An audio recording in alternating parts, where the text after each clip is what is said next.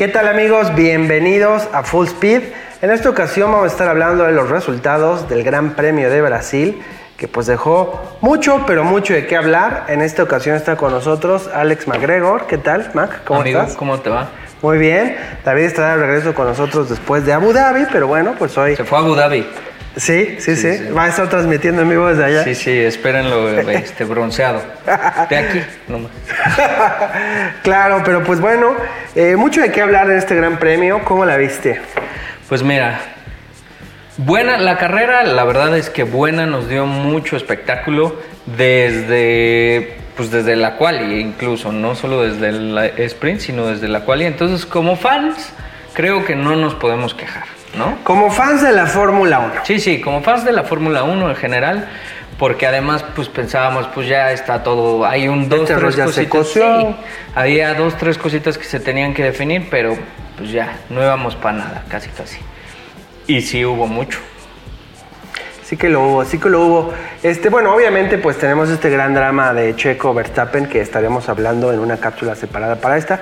En esta nos queremos enfocar pues un poquito en todo lo que sucedió y se perdió dentro de esta tormenta. Creo que pues bueno, para mí me gustaría empezar con esta situación en McLaren que parte del DNF de Ricardo, que prácticamente deja ya el gran choque que existía entre Alpine con McLaren, pues ya prácticamente definido. Son 19 puntos que son ya a estas alturas muy difíciles de, alcanzar, ¿no? Sí, sí, prácticamente les da él el tiro de gracia a McLaren porque además de que él es el que tuvo la culpa en el, en el choque con Magnussen, este, pues por lo mismo de, de, lo que sufrió su coche va a penalizar en el siguiente, en el siguiente Gran Premio. Entonces, pues prácticamente, bueno, como ha sido toda la temporada, están peleando con una mano atrás. Con una mano atada. Y pues bueno, les deja ahí ese regalito antes de irse de McLaren. Por eso de que los sustituyeron de manera media fea. Va a ser interesante también pues qué pasa ahora con Ricardo en Red Bull como piloto de reserva y las posibilidades que esto puede abrir, ¿no? Pero pues bueno, también cabe destacar lo que hizo Fernando Alonso, este, pues ya para el PIN, ¿no? Que también se aventó un carrerón desde el lugar 17 hasta terminar que en quinto rebasando a Checo, ¿no? Y además de todo, pues un gran tiro que tuvo ahí con su coequipero. Que, ya traen un odio superlativo, ¿no? Ya no lo soporta, ¿no? Que, ya pues, abiertamente, ya abiertamente hay ahí un pique que hasta por la radio. Sí, sí, exacto. Este, pues la verdad es que nos dan muy buenas, muy buenas este, carreras, eh, eh, salpimentan un poco de, esta, de este... la media tabla. Sí, y, pero pues seguro quien le vaya al PIN y el mismo Omar Safnauer, que es su, su team principal, pues no estará contento de cómo, cómo se desempeñan los pilotos de, de Alpine en cuanto a ese. Y lo peor es que para la siguiente, pues no creo que vaya a cambiar la dinámica. Es decir, creo que hasta se puede poner peor. Sí. Porque bueno, Ocon no cabe duda que algo trae porque acaba mal con todos sus compañeros. Es problemático. Schaffnauer ya había lidiado con esta situación cuando estaba Checo y Ocon juntos en Force India. Ya había tenido que lidiar con esto. Luego te pone a Fernando Alonso, que pues bueno, pues es el villano de la Fórmula 1 prácticamente. Es difícil también. Pues no es nada fácil, pero ahora viene este hecho de Gasly con Ocon que ya traen historia, que traen historia desde sus días antes de la Fórmula 1, al punto que tienen prohibido ir sus familias el mismo día.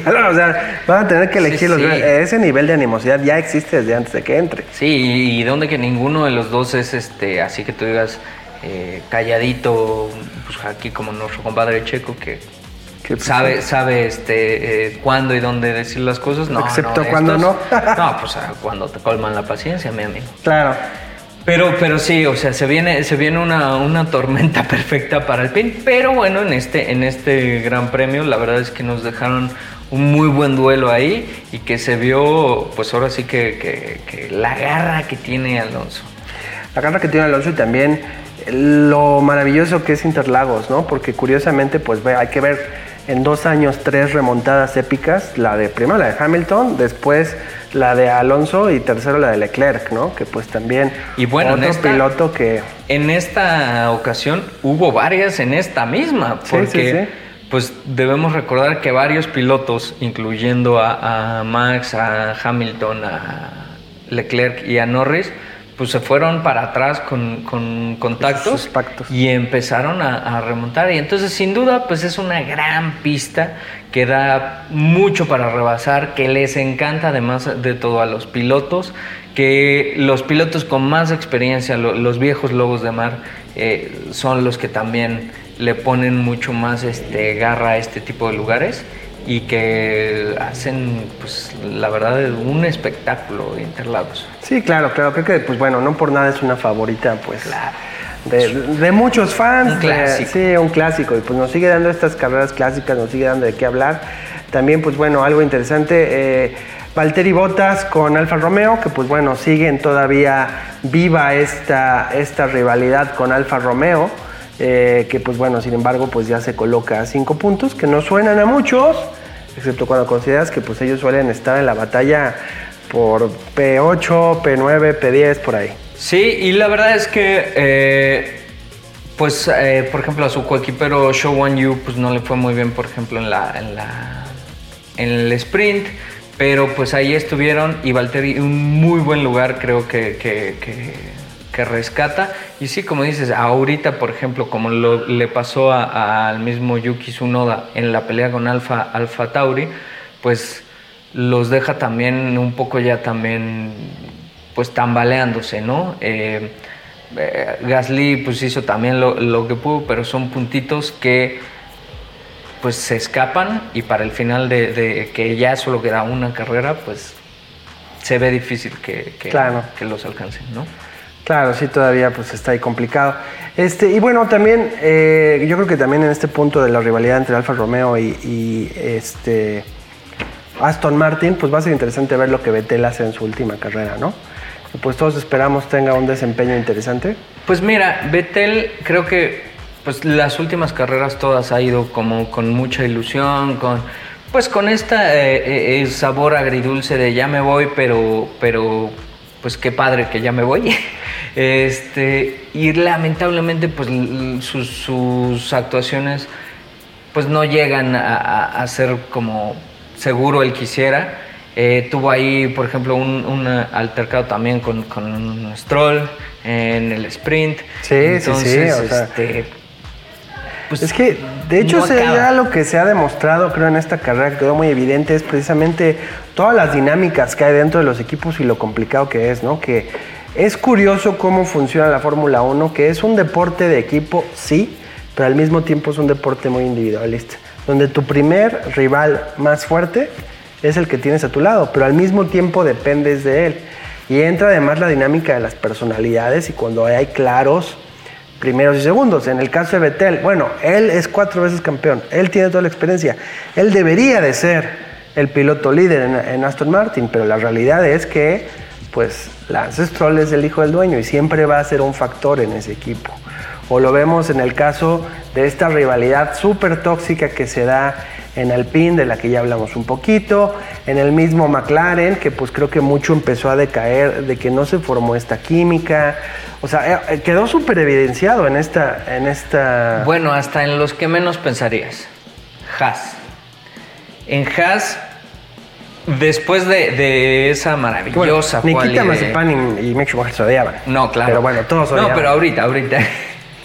eh, por, por invasor. este. Ahorita, ahorita con Magnussen y con, y con, y con Schumacher. Después de esa maravillosa quali que, que hizo Magnussen, ha ayudado un poco Por la suerte. la suerte y el clima y Pero todo. qué bueno que se logró, ¿no? Gran- claro. Eso es un triunfo para un equipo como Además de todo, pues estaba felicísimo. En el cumpleaños de Jim Haas. En el cumpleaños de Jim Haas, o sea, eh, creo que hasta eso, esa cereza del pastel tuvo Interlagos, ¿no? Pero salieron en la carrera en primero y en último. Sí.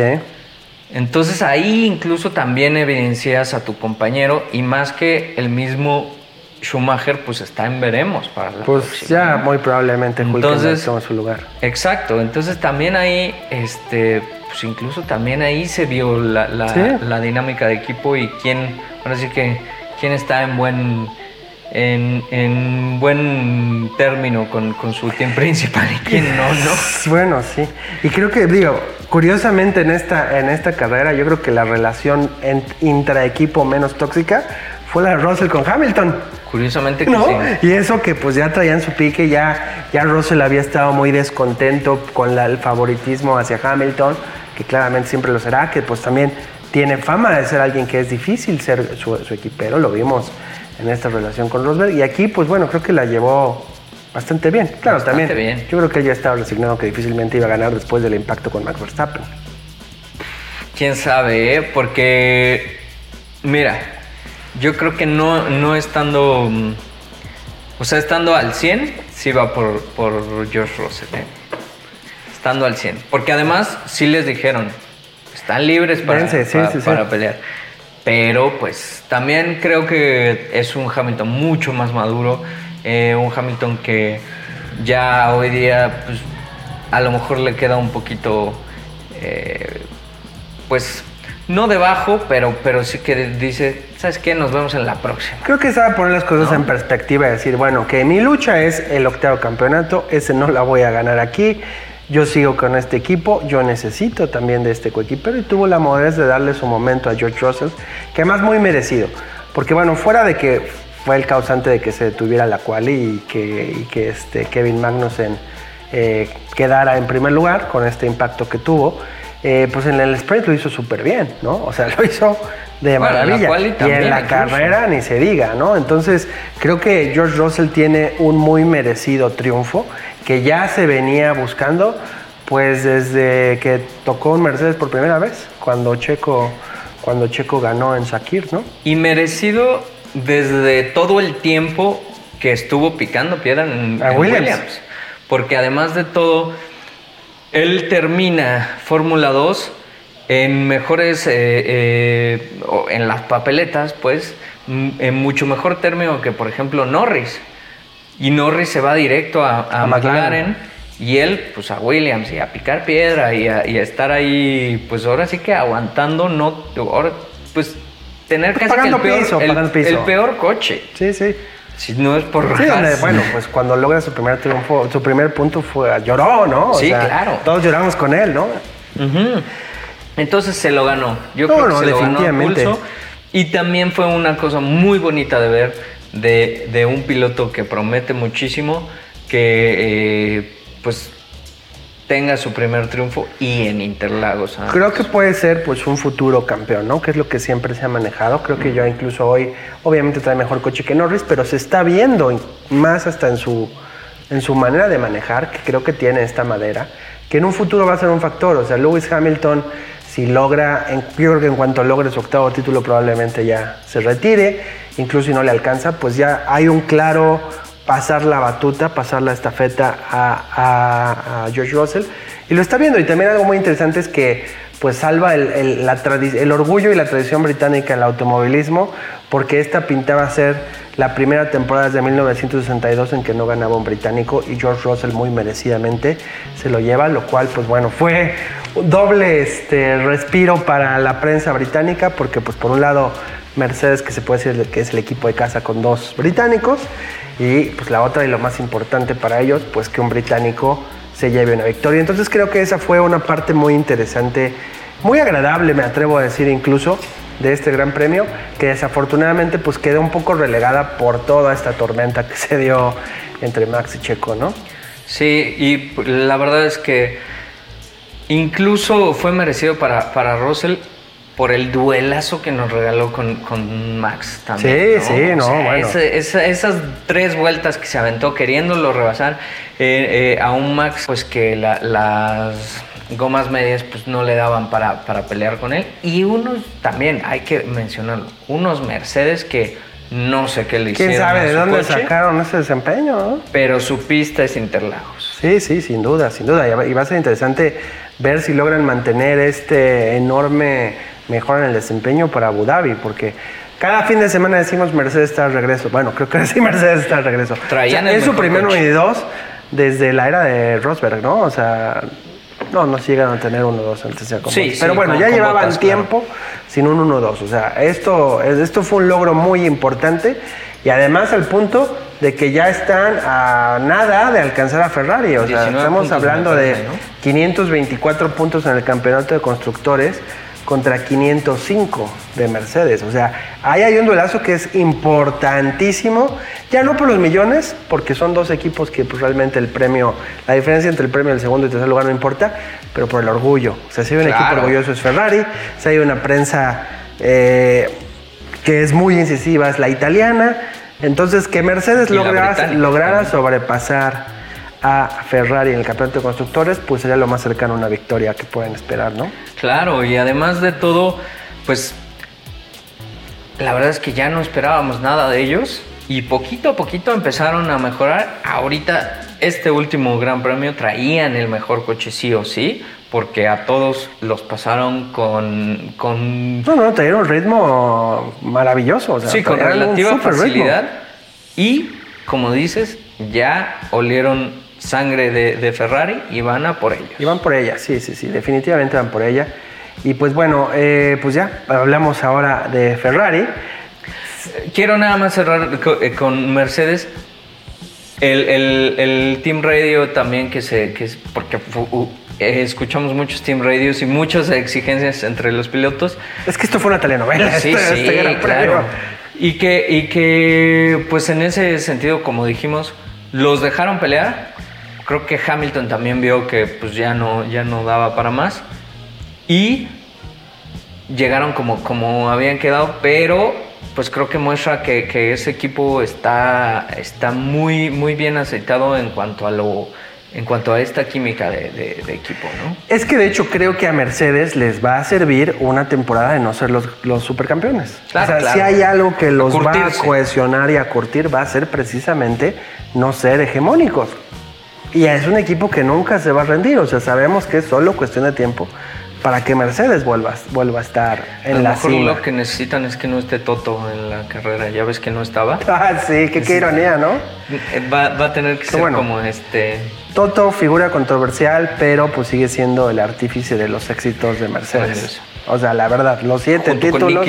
Bueno, no los siete títulos, los cinco títulos de, de Hamilton en Mercedes más el de Rosberg, pues bueno, Toto es. Toto, y Nicky. Eh, y Nicky, claro, Y el equipo de ingeniería. Pero bueno, este, pues sí, creo que Mercedes, pues fue un gran fin de semana para ellos en todos los sentidos. Un, respiro, un respiro. Porque ya lo necesitan. Y acabar, y acabar la temporada hacia arriba. En alto, sí. Acabar la temporada hacia arriba, que les era importante. Decir, bueno, esto no fue un fracaso, fue una lección, tomamos riesgos, no salieron, pero para la próxima. Y la próxima va regresaremos más fuertes, como dice nuestro checo. Sí. Y bueno, sí, Ferrari, pues. Eh, con. Fin de semana peculiar para Ferrari también, ¿eh? O sea. Creo que en, esta vez este, pues, sufrieron varias eh, cosas que estaban fuera de, su control, como por ejemplo la penalización de, Carlos Sainz, que dio una gran carrera porque a pesar de que sí penalizó y todo, pues ahí lo tienen en, el podio y él... Sí, muy merecido podio. Como siempre, calladito y ahora sí que sin llamar mucho la atención picando piedra ahí estuvo hasta que... Y, lo que me, encanta de, Carlos, además, es que está pensando en la estrategia mientras ah, maneja. Porque además él ya vio que si no piensa él en la estrategia, nadie lo va a hacer. Claro, claro. Creo que si hay alguien que tiene esta capacidad estratégica en la pista es Carlos Sainz y George Russell. Sí. Que los dos tienen esta visión completa de lo que está sucediendo. Pero además lo que tiene Carlos contrario a lo que tiene hasta en cómo pedir las cosas, stop inventing you guys. en contra de, Charles Leclerc es eso, que, les dice qué hacer al equipo y les dice, ¿saben qué? Oigan, ¿cómo vamos? ¿Dónde está Checo? No, pues en tal. Oigan, ¿y si le hacemos el undercut? Y le dijeron, sí, sí, ya estamos en eso, nada más tú gánale segundos. Pero él ya estaba pensando en dónde estaba Checo y eso que estaba dos lugares adelante sí, de sí, él. Sí, sí, sí, sí. Entonces eso, eso me encanta y, creo, que... Perdón Gracias. y creo que también eso es lo que le da a él este tipo de carreras que, no lo ves mucho, pero termina, termina alcanzando, ¿no? Claro, es que a fin de cuentas Carlos Sainz es un piloto muy completo que pues bueno, viene de una familia, de eso, ¿no? Su papá pues gran campeón de rallies, es alguien que ha tenido todo esto, ha sido educado en la cultura del automotor, tiene una visión muy muy amplia y creo que también ha pasado por tantos equipos que también eso le ha permitido llevar, ir más allá de solo lo que sucede en la pista, ¿no? Creo que Carlos Sainz se habla poco de él, pero pues es verdaderamente talentoso, con un gran futuro. Incluso creo que más allá ya como piloto, sino también a futuro puede tener, seguir teniendo un, un futuro interesante en el deporte, ¿no? Sí. Y por otro lado, pues Charles que este pues tuvo esta mala fortuna también de que le pega Norris, Norris. que pues realmente también pues pobre Norris un poco pues sí fue su culpa, pero pero iba de pasajero en su, en su coche, se le fue el coche sobre sobre Carlos, digo sobre Charles, pero la buena fortuna también de que pues yo pensé que ya no regresaba. Pues bueno, es que hubo un momento donde el segundo lugar del campeonato estaba perdido para, para Ferrari. Sí, o sí. sea, porque parecía que Leclerc no era, iba a ser abandono, o sea, porque fue el golpe lateral y luego fue y se estampó contra la barrera y luego tuvo que regresar de cero. Y la remontada que se aventó, pues fue casi a nivel de Hamilton, ¿no? O sea, y con un coche no tan dominante como lo fue el Mercedes del Y año herido pasado. también, o sea, el coche no estaba No estaba 100. del todo, herido eh, contra todos y pues ahí también es donde se vuelve preocupante la situación la próxima semana, la próxima carrera contra, contra, este, Checo. contra Checo, que pues también siempre lo hemos dicho, o sea, creo que Leclerc pues sí es un piloto superlativo de una manera que quizá Checo no tiene tanto, que ha corrido con mala suerte. Entonces, sí, 100%. Y contra su equipo, además. ha Y corrido. contra su equipo. Entonces, También un posible futuro campeón, ¿no? que, que esa. Que No sé si en también, que esa también creo que es lo que sí hay que aplaudirle en este, en este Gran Premio Ferrari, es que hicieron la mejor decisión de toda la temporada cuando Charles, que también se vio muy mal, prácticamente rogándole a, a- a su equipo, oigan, Sí. piensen en el campeonato de, de pilotos, hay que cambiar las posiciones. Pues Bueno, también... Ahí y aquí es donde entramos a un punto interesante. No quiero decir controversial porque realmente no creo que lo sea, pero interesante. Porque el mundo de la Fórmula 1 completo, y no me refiero solo a los fans mexicanos en esta ocasión, estamos indignados por lo que pasó con Max Verstappen. Pero el mismo, el mismo argumento base es el que existía en Ferrari. Sin embargo, nadie dice, oye, ¿por qué no cambiaron las posiciones ahí? Claro que no es lo mismo pedirle que te cedan un podio, pero son matemáticamente la misma importancia de puntos. Mira, te voy a O sea, decir no estoy diciendo, yo no creo que haya sido necesario pedirles que cambiaran, solamente me llama la atención las reacciones por ambos lados. Lo que pasa es que, mira, hay muchas cosas que, que analizar ahí. Porque para Ferrari, además de que es pedirle a tu coequipero que se baje del podio para que tú Sí. te subas, lo cual ya es bastante pedir para, un, para unos Y coequiperos. lo hemos visto pasar, ¿eh? Porque, eh, bueno, Bottas y Hamilton Claro. hicieron un switch así. Sí. Pero además de eso, la verdad es que tenían mucho más que perder en pista ellos que. Eh, Sí, porque traían a. Alonso atrás. Traían a Alonso. Haces el switch y Alonso se los lleva a Sí, los claro. dos. Y, y Alonso sí venía con todo. Con todo. ¿Quién sabe si le daba?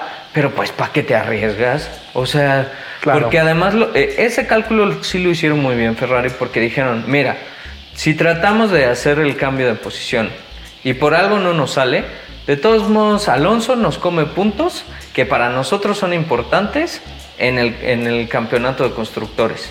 No vamos a, arriesgar nosotros al equipo porque Claro, por- Leclerc sea eh, el subcampeón.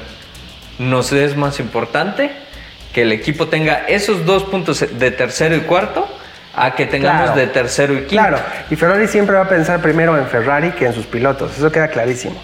Y para Ferrari, que Charles sea segundo o sea décimo a estas alturas del partido, no les interesa. O sea, no es un factor de importancia para ellos, solo es orgullo de Charles Leclerc que pueda quedar en segundo porque es mejor segundo que en tercero, como él mismo ha dicho.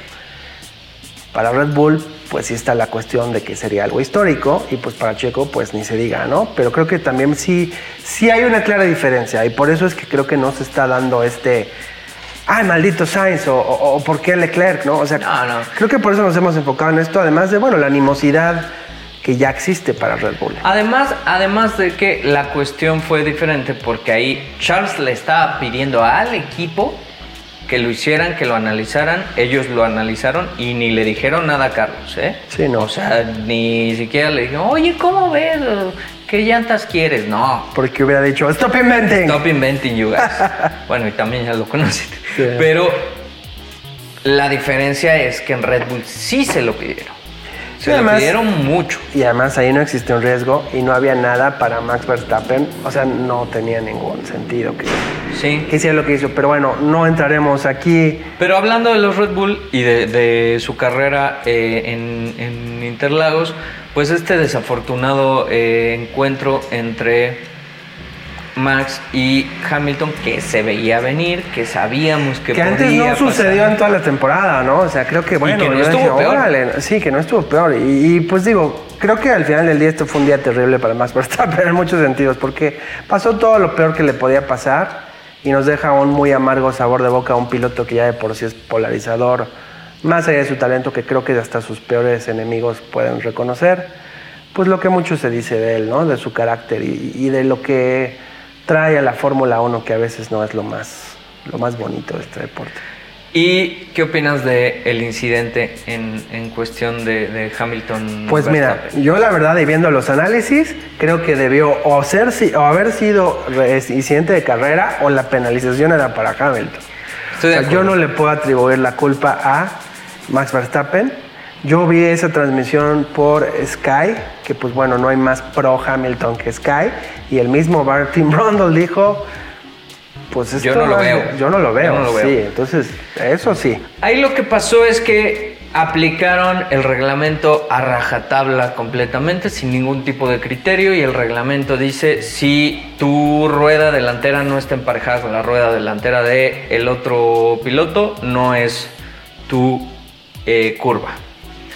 Nada más que, pues ahí ese reglamento eh, eh, estipulado tal cual está, pues lo que va a hacer es que la próxima vez, o un piloto, quien sea, que no sea Max Verstappen, pues no, no se va a aventar a rebasar. ¿Y qué va a pasar? Pues que va a decir, nah, pues para que me, para que me penalicen o para que sufra más mi, mi coche un, un encontronazo o algo, pues ni siquiera me arriesgo. Y nos van a dejar sin este tipo de, de, de movimientos que, si bien son osados, pues le dan precisamente la Pues- vida al, al- al automovilismo. Sí, sí, sí. Yo creo que eso no, o sea, que, los pilotos no pueden evitar ir por ello, ¿no? Y bueno, es el mismo Max que después en su todavía doblemente mm, poco favorable entrevista dice, pues mira, yo sabía que igual y me pegaba, pero no me importa yo vivir por él. Él perdió, yo perdí cinco segundos, él perdió el ganar la carrera, me siento satisfecho. O sea, yo creo que van a seguir yendo por ese tipo de oportunidades y creo que la FIA, pues particularmente en todo lo que atañe a Max Verstappen y particularmente Max Verstappen versus Hamilton, tiene que ser súper estricto con las reglas porque ya también está en la posición de, pues bueno, no pueden hacer nada bien. Bueno, pase lo que pase, la FIA es ya que está en el cuestión. árbitro nunca va a hacer nada No, bien. no, claro, el- sí. obviamente. Siempre o vas a quedar mal con alguien. Pero la cuestión es, pues, ¿qué vas a, a- a favorecer como, como el espectáculo o vas a ser un, un, este estricto, ¿no? En este, en este sentido, si, si lo que te gusta y lo que prefieres es alguien estricto, pues la regla estuvo bien aplicada y pues ahora sí que se friegan, ¿no?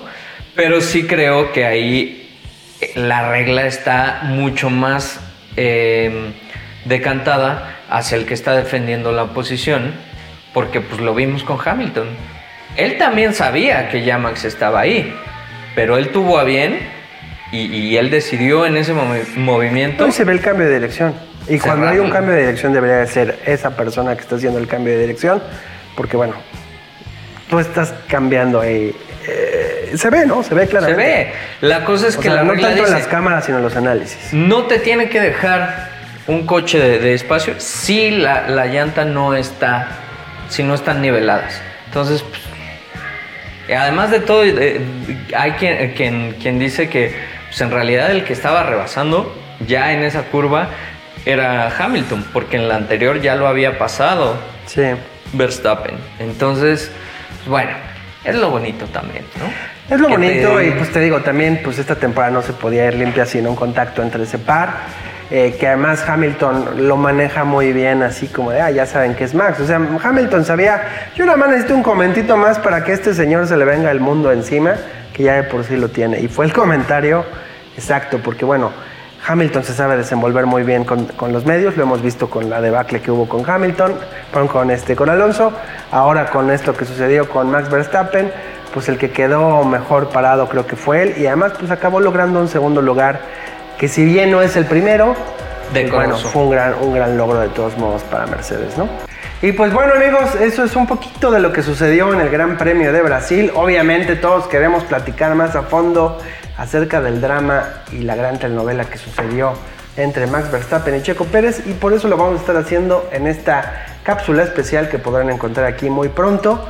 Eh, por ahora pues nos despedimos, eh, dejen sus likes, comentarios y suscríbanse y muchas gracias por acompañarnos Mac. Gracias amigos, y no se pierdan ese video, nos vamos a dejar ir como gordita en tobogán de todo el chisme de Max y Checo. Muchas gracias.